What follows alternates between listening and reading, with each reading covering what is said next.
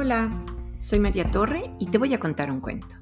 Pero antes te quiero decir que estoy feliz porque hoy hace un año empecé a grabar este podcast, pensando en ti, pensando en los cuentos que pueden gustarte, en los libros que pueden interesarte tanto como a mí. Y pues celebramos juntos, tú y yo, un año de grabar cuentos.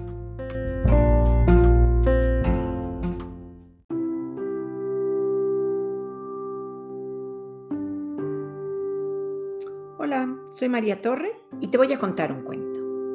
La pregunta del elefante. Escrito por Lynn van der Berg con ilustraciones de Katy Vermeer.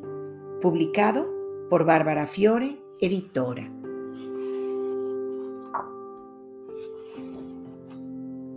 Como cada año, todos subieron a lo alto de la colina. Al elefante le traía de cabeza una pregunta muy difícil. Juntos tratarían de hallar la respuesta. Faltaba la pareja de tortugas. La señora tortuga estaba enferma. La hormiga no cabía en sí de satisfacción. Hay que progresar en la vida, pensó. Por fin tendría la oportunidad de demostrar lo que valía. Le correspondía a ella dirigir el encuentro. Se había comprado unas gafitas para la ocasión. Con unos lentes calados sobre la nariz, sería más fácil que sus compañeros la escucharan. Adelante con esa pregunta, elefante, exclamó la hormiga, incluso antes de que los demás hubieran encontrado un sitio dónde acomodarse. Yo... tartamudeó el elefante. Venga, elefante, date prisa, insistió la hormiga, que tengo muchas cosas que hacer. Miró su reloj, impaciente. Yo... repitió el elefante. Ay, respiró hondo y prosiguió. Me gustaría saber cómo se puede... Mm, ¿Qué se siente cuando... Mm, bueno, lo diré. ¿Cómo se puede saber si se quiere a alguien? Querer, anotó la hormiga en el libro de las preguntas difíciles. Con una inclinación de cabeza, dio la palabra al ratón, que había levantado la patita. Jamás olvidaré la primera vez que la vi, explicó el ratón. Me sentí grande y fuerte como un elefante. Nunca antes había sentido nada similar. Cada vez que beso a mi príncipe, me olvido de todas mis desgracias. Madrastras malas, riñas, manzanas ácidas, añadió Blancanieves. Ignoro a qué se debe Pienso que el amor hace esas cosas. Cuando mi amada se acuesta a mi lado, entro enseguida en calor, dijo la piedra.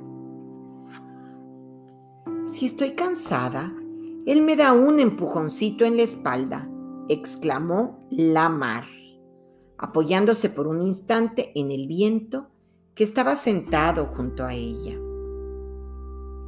Nosotras siempre acabamos flotando en la misma dirección, se reían las nubes, pese a nuestros bramidos y chisporroteos. Vaya, ¿cómo se sabe si se quiere a alguien? caviló el vagabundo. Unas veces casi lo sé y otras no lo sé en absoluto. A mí ni me preguntes, advirtió el explorador. Yo aún no he encontrado a mi amada. Al parecer, es lo que pasa. Quien la busca no da con ella. ¿Y tú, manzano? terció la hormiga para romper el silencio que se hizo de pronto y terminar cuanto antes. Yo, Yo no puedo vivir sin la luz, confesó el manzano, pero cuando está conmigo, la cubro de sombra. Son esos los disparates que se cometen cuando se está enamorado. Cada vez que veo a mi amado me sonrojo, susurró la manzana con timidez. Mi querida osa me proporciona la sensación de estar en una isla muy cálida, soñó el oso polar y la abrazó con tal fuerza que por poco se caen. Cuando me canso, Luna siempre me toma el relevo, suspiró el sol. Es un encanto.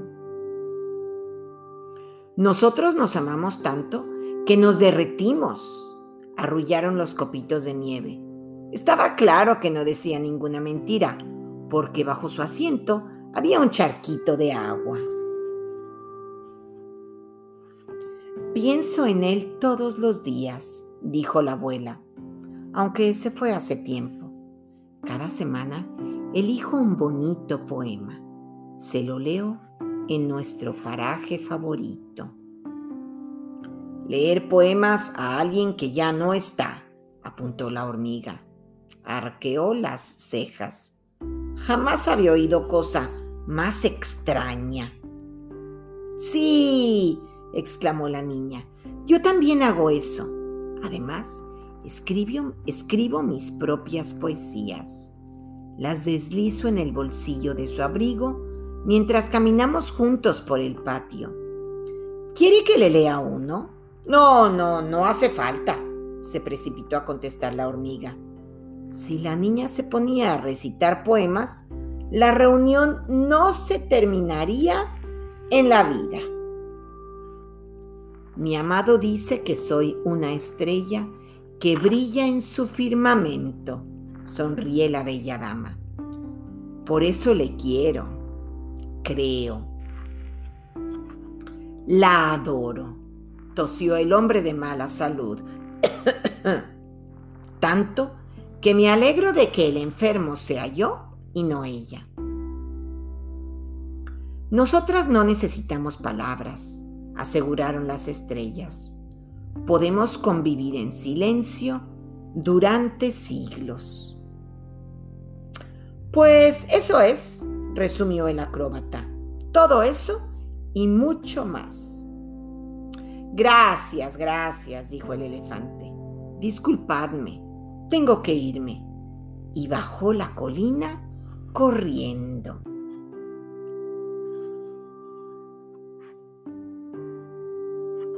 Sandeces, pensó la hormiga. Nada más que sandeces.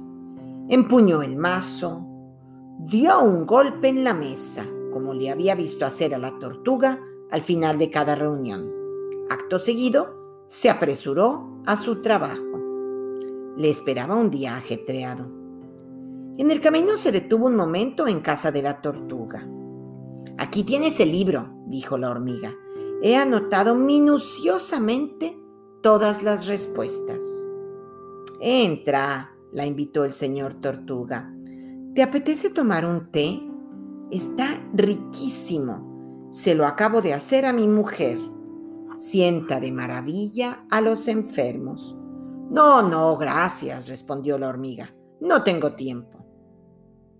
Se alejó a toda prisa, sin comprender por qué de repente se sentía tan sola. Y colorín colorado, este cuento se ha acabado.